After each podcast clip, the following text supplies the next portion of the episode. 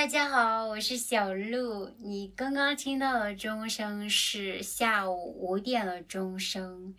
那其实我没有准备把它录进去的，是我刚刚开始要录音的时候，钟声突然响起来了。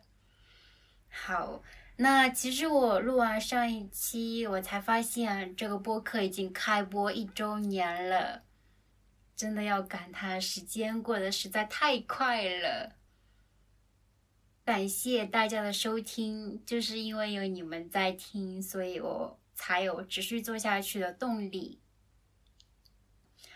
其实我不知道这个播客对你们来说有没有用，我自己还是非常喜欢听日语播客的，比如说做饭的时候、打扫卫生的时候，或者晚上睡觉之前，我都比较喜欢听一下播客。我觉得播客对我的听力帮助很大，但是我不知道我的播客有没有对你们起同样的效果。好啦，那这就是一周年的感言。其实我现在还是非常紧张。对，那今天的这一期想要介绍一些谐音的词语。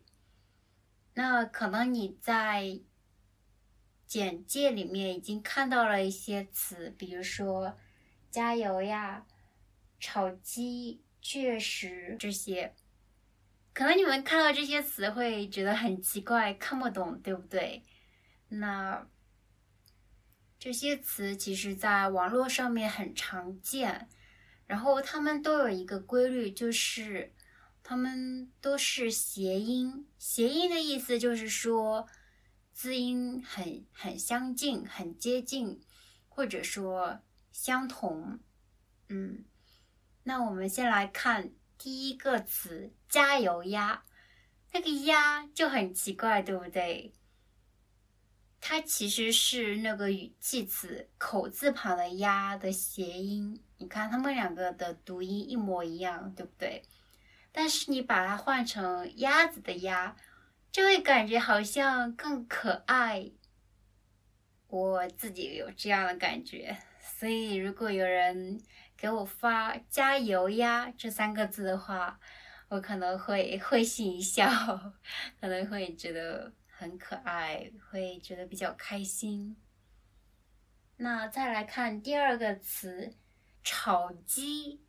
炒鸡这个就有点看不懂了，对不对？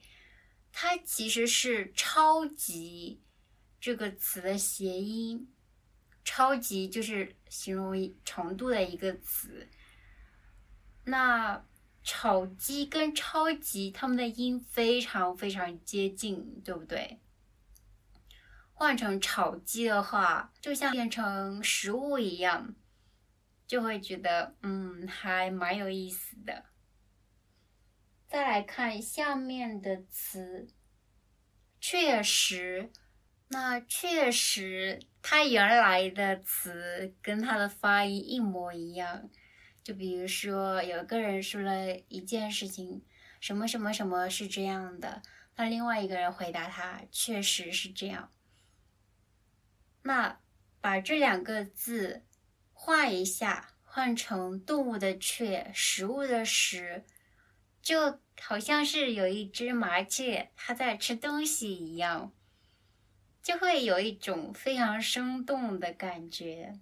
那还有，比如说“然而”，其实这样说出来的话会很拗口，但是写出来，把“然而”的“而”换成天鹅的“鹅”，就会让人觉得。好像可以想象有一只鹅在那里走来走去，嗯，我觉得还挺可爱的。还有就是“虎摸”，就是把“抚摸”的“抚”换成老虎的“虎”。其实这些词都有一个特点，就是把里面的其中一个字换成动物。我觉得这样做的话，就会让人觉得好像更轻松。更开心。还有一个，比如说是你有事吗？